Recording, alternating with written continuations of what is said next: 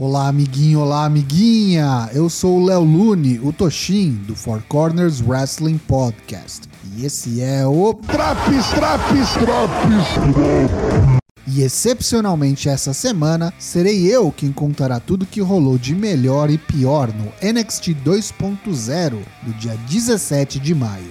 Vem comigo!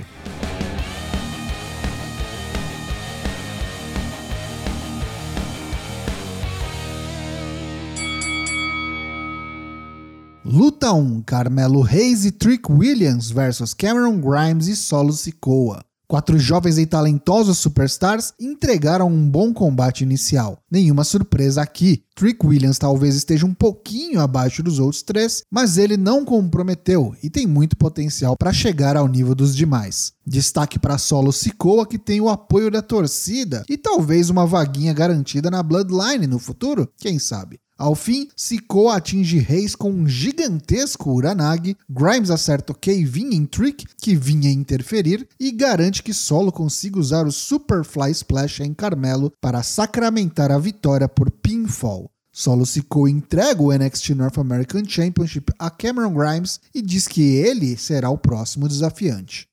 Os NXT Tag Team Champions Pretty Deadly dizem em entrevista nos bastidores que eles não têm medo dos seus desafiantes pelos títulos no NXT In Your House, os Creed Brothers. Luta 2: Lash Legend vs Tatum Paxley. Luta válida pelo primeiro round do NXT Women's Breakout Tournament. Volto a dizer quando passo por aqui, e acho que o Daigo concorda comigo, né? Lash Legend é muito ruim. Paxley, por sua vez, mesmo sendo muito mais baixa que sua adversária, surpreende um pouco. Rola um belo standing corkscrew moonsault, mas a novata é teimosa e tenta por três vezes, sem sucesso, levantar Lash Legend. É punida com um Big Boot e Lash Legend avança para a semifinal do torneio. Duke Hudson dava entrevista quando rola um barulhão e o NXT Champion Braun Breaker passa na frente da câmera mesmo e foda-se. Hudson não acredita e sai putaço, enquanto o campeão pede para tocar em sua música e vem ao ringue. Braun Breaker fala sobre o que Joe Gacy fez a ele na semana passada e que agora não tem mais volta. Ele não vai só vencê-lo, mas sim fará Gacy ficar inconsciente permanentemente. Joe Gacy surge em um mezanino acompanhado de dois druidas misteriosos encapuzados. Ele desafia Braun para uma luta pelo título no vindouro NXT In Your House. Porém, tem uma condição: se Breaker for desqualificado, ele perderá o título. Braun Breaker prontamente aceita o desafio. Indy Hartwell, em promo package, diz que é a primeira vez que ela alça voo solo e não é uma asinha qualquer que nem Mandy Rose que vai fazer bullying com ela. Já rola aquela ameaça de vou te matar, biscate, abre teu olho. Wesley tá bolado porque Zion Quinn tá fugindo da luta com ele por duas semanas seguidas. Chega Nathan Fraser, que amigavelmente desafia Wesley para que ele não fique sem lutar nesta noite. Wes diz que tá sem paciência e gosta de Nathan, portanto, não quer descontar a raiva nele. Nathan dá de ombros e diz que tudo bem, ele espera um bom desafio.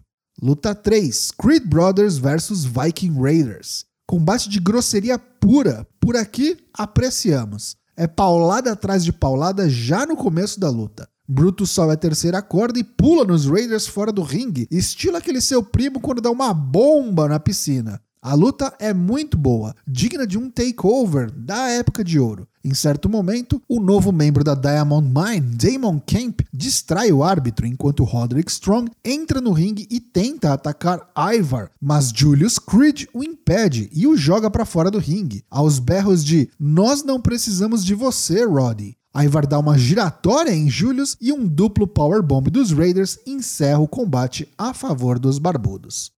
Tiffany Stratton e Grayson Waller conversam no backstage e ela pede para que Waller dê um jeito em Andrew Chase e sua universidade. Brown Breaker no estacionamento dava entrevista, quando agora é ele que é interrompido por Duke Hudson. Eles trocam elogios. Vira um desafio para uma luta entre eles que acontecerá na semana que vem. Luta 4: Grayson Waller versus Andrew Chase. Pessoalmente, acho esses dois dos mais insuportáveis personagens no NXT 2.0 atualmente. Situação dose. A luta em si não foi ruim, curta, só uns 4 minutinhos, mas mostrou que Chase consegue acompanhar o Atlético Waller. Um Rolling Stunner de Grayson Waller fecha a conta. Vitória por pinfall. A Toxic Attraction reclama entre si sobre o que Indy Hartwell, Caden Carter e Katana Chains têm falado sobre elas e prometem impor o respeito que elas merecem.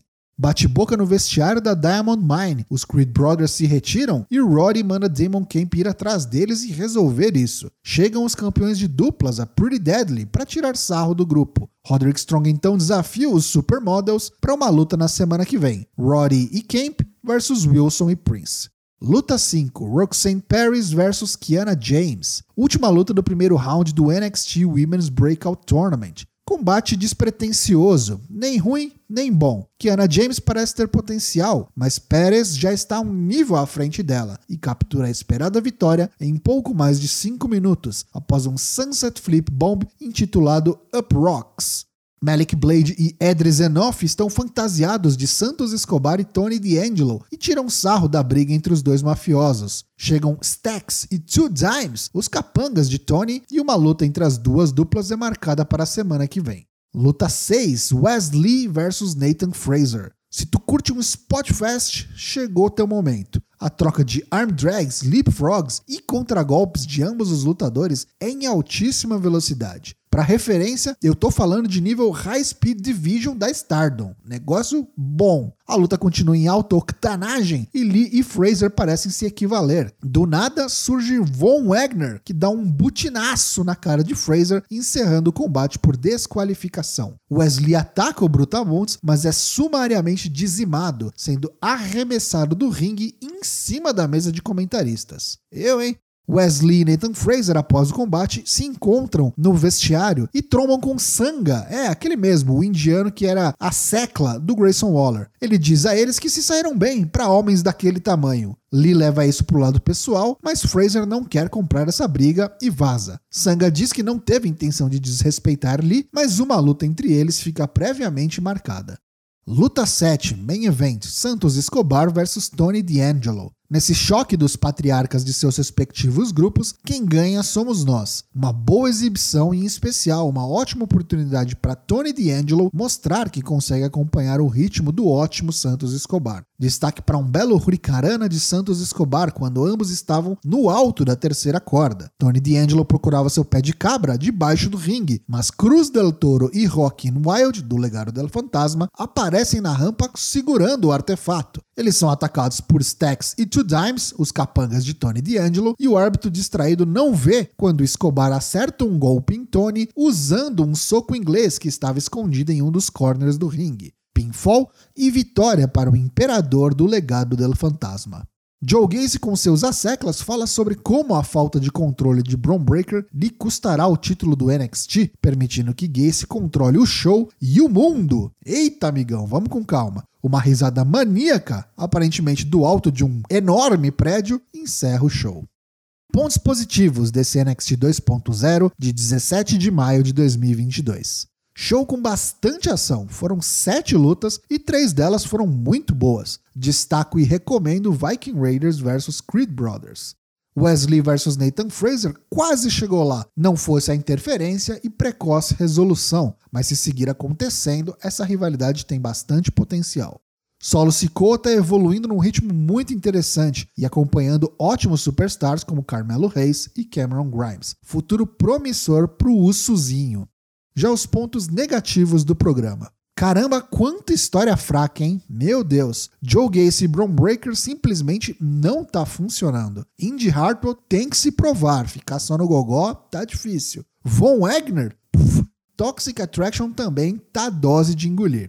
Meu Deus do céu, como a Lash Legend é ruim. E de pensar que ela tem chance de vencer esse torneio já tira toda a credibilidade da parada. Não deixem isso acontecer, pelo amor de Deus. Esse NXT 2.0 leva a nota 7 de 10. E aí, tá curtindo os drops do NXT 2.0? Não perca também as edições do Raw, Dynamite, Rampage e SmackDown. O Four Corners tem lives todas as terças e quintas-feiras às 20 horas em twitch.tv/4cwp. Te vejo lá!